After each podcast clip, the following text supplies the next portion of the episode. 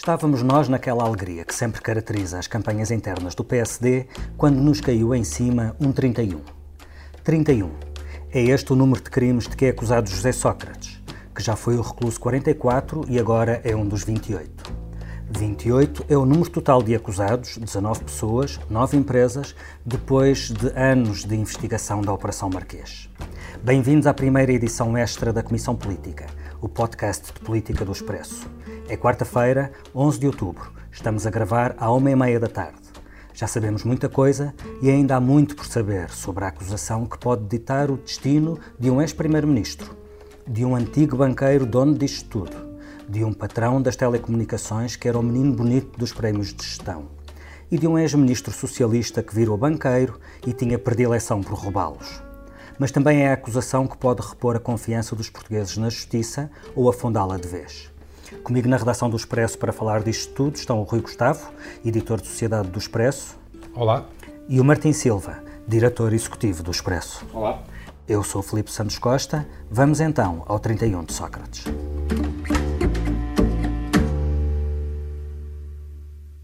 Rui, o que é que já sabemos sobre esta acusação? Bom, sabemos que, eh, segundo a mesma acusação, o engenheiro Sócrates terá ficado com 24 milhões de euros que vieram do, do grupo BES, do grupo Lena e de, do negócio de Valdelobo. Uh, portanto, está acusado de corrupção, branqueamento, uh, tenho que ver aqui, acabou. O resto dos crimes, fraude fiscal, qualificada e, e, pronto, tanto ele como a maior parte dos, dos arguídos que, que, são agora acusados estão também todos eles acusados de corrupção. O José Sócrates é a estrela da companhia, mas quem tem mais acusações, 33, julgo eu, é Carlos Santos Silva, é assim? É, sim, é o, portanto, o alegado testa de ferro, o, o, o, amigo de infância do, do, do engenheiro Sócrates. E era o homem que estava no meio de toda a máquina. É, funcionou como intermediário entre o dinheiro do Grupo Lena e o próprio, o próprio engenheiro Sócrates, isto segundo, segundo a acusação. Eh, então, e em relação a Ricardo Salgado, a Zena Albava e a Armando Vara, o que é que está em causa? O que está em causa é que o, Ricardo Salgado também terá uh, enviado dinheiro para uh, o engenheiro Sócrates a propósito da, do negócio PT8, portanto, para ter uma posição favorável à, às pretensões do BES, também terá pago uh, ao engenheiro Sócrates e também terá pago, e que surge aqui quase como um acrescente neste processo, eh, quer a Zena Albava, quer Henrique Granadeiro, para obter eh, as mesmas posições favoráveis. Portanto, o Zena Albava e o Granadeiro não, surgem aqui não como alguém que corrompeu ou que teve algum caso, eh, alguma relação direta com, com o engenheiro Sócrates, mas sim por terem sido também alegadamente corrompidos pelo, pelo Ricardo Salgado. Uh, nos vários casos que se cruzaram uh, uh, com a Operação Marquês, todos eles estão refletidos nesta acusação? Não. Ou daquilo que foi, foi sendo conhecido ao longo do, da investigação, há alguma peça importante que se tenha revelado inconsequente ou que de alguma forma não tenha sido incorporada ainda nesta acusação? Houve três arquivamentos no, no, no processo, portanto, três arguídos que o deixaram de ser.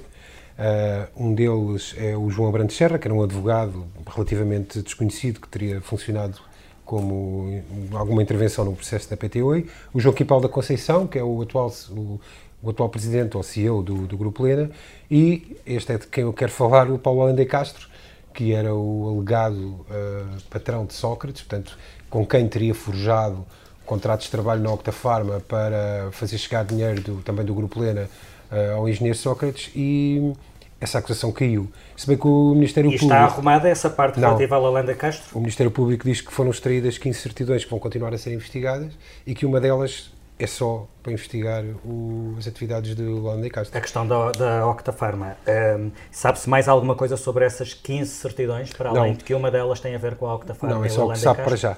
O Ministério Público diz o que, que é que pode estar em causa uh, nas outras certidões que ainda.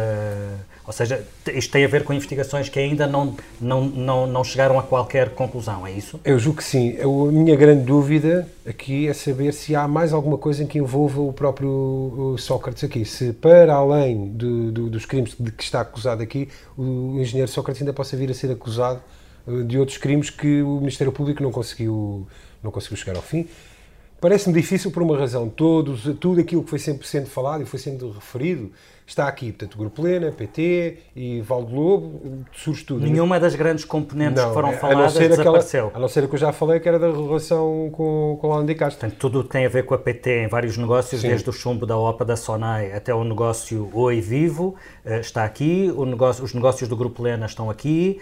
Um, Valdo Lobo também está aqui. Segundo o, este comunicado do, do Ministério Público, que é até mais extenso do que costuma ser, mas ainda não é acusação. Portanto, isto é um são quatro páginas para, para resumir 4 mil, uh, mas à partida será isso, sim. Todos os grandes casos que levaram quatro anos a serem investigados parecem estar aqui. Ao longo de, destes anos, ouvimos falar muitas vezes de cartas rogatórias eh, que tinham a ver com a informação que teria de ser pedida a autoridades judiciais de outros países. Tanto quanto se sabe, todas elas tiveram já a resposta Sim. ou ainda estamos à espera, não, nomeadamente não. em relação a Angola? Não, eu julgo que não por uma razão. O negócio de Angola vem aqui.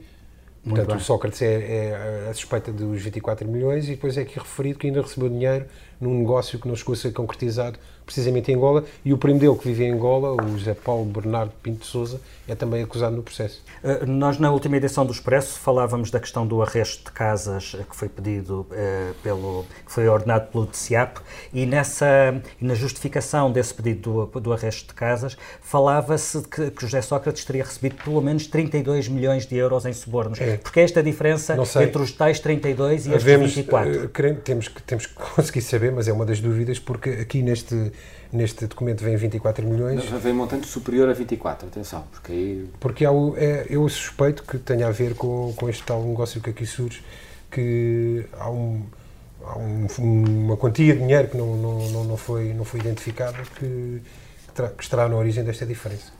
Os juros de mora com os impostos devidos, Uh, não sei. Eu já ouvi esta manhã um magistrado do Ministério Público a dizer que este é um processo monstruoso, tanto em termos de tamanho como de complexidade. Um, tu acompanhas há muitos anos questões de justiça, Rui. Um, esta monstruosidade justifica a demora na dedução da acusação uh, e pode justificar um arrastamento ainda do processo daqui para a frente? Eu tenho que dizer que sim. São, são muitos processos. É, eu imagino que isto seja um monstro de papel e documentação. O que é que de... segue? A tá. defesa previsivelmente pedirá um debate instrutório, certo? Sim, Já há uma reação da defesa no momento em que estamos a falar o que segundo comunicado. Eu, te, eu, eu, se me permitem, sim, sim não, não difere muito do que, for, do que foi a reação de José Sócrates até agora, através ou dele próprio ou dos seus advogados, mas uh, diz que a acusação é totalmente infundada e usa, aliás, três palavras que eu sublinho aqui que acho muito curiosas, que é um romance um, total uh, vazio. E, portanto, uh, uh, eu acho que esta vai ser a tónica de defesa do José Sócrates, que aliás tem sido nos últimos anos. Fala de fabulação, diz que não há nada. Um, a diferença agora se é tivermos pela frente Se tivermos pela frente um debate instrutório, como é previsível, quanto tempo é que pode demorar até termos um julgamento, Rui? Portanto, eu estou falar, os prazos são sempre é outra questão, nunca ninguém, onde há dois juristas há três opiniões e portanto e onde há um é caso desta complexidade, desta complexidade ainda deve ser mais difícil. Imagino. À partida serão 40 dias o prazo para a defesa analisar a acusação e requerer a abertura de instrução. Basta que um arguído requeira a instrução e a, a, a abrange todos uhum. e a partir daí o juiz uh, terá entre 3, 4 meses para decidir se os indícios que existem na acusação são suficientes para levar o, os arguídos a julgamento. Ou seja, em tese, na 2018. primavera estaria a, estaria a arrancar eh, este julgamento. 2018. Posso só fazer, desculpa, só mas não é crível que num caso destes a instrução uh, não acabe em julgamento? Não, okay. não é. Seria um escândalo de proporções Ou seja, nunca a, vistas. a hipótese da acusação cair no debate instrutório, uh, neste momento consideras que é meramente académica? Opa, sim, é sempre um bocado arriscado fazer previsões uh, em questões jurídicas, mas eu diria que sim.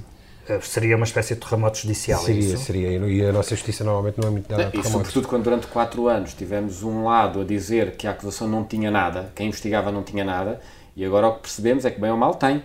Tem, tem 4 mil páginas, tem 30 crimes, 31 crimes para um ex-primeiro-ministro, tem os casos todos tipificados e, portanto... Oh, oh Martim, eh, eh, este caso eh, terá eventualmente, é, é, é essa a opinião que te vou pedir, essa análise que te vou pedir, é impacto político. Eu começava talvez por uma, por uma reação que foi a primeira reação conhecida do Governo, foi pelo Ministro Augusto Santos Silva, que, um, questionado sobre esta acusação, se veio queixar de que a acusação foi conhecida através da comunicação social e não nos meios, nos órgãos próprios. O que era essencial é que a acusação se fizesse no lugar próprio e através dos, uh, dos órgãos próprios, não nos jornais, nas televisões ou nas rádios, não através de fugas de informação, mas que se conhecesse qual é a acusação, os factos em que se fundamenta, para também conhecermos qual é a defesa e depois o Tribunal julgará. É assim que acontece no Estado de Direito.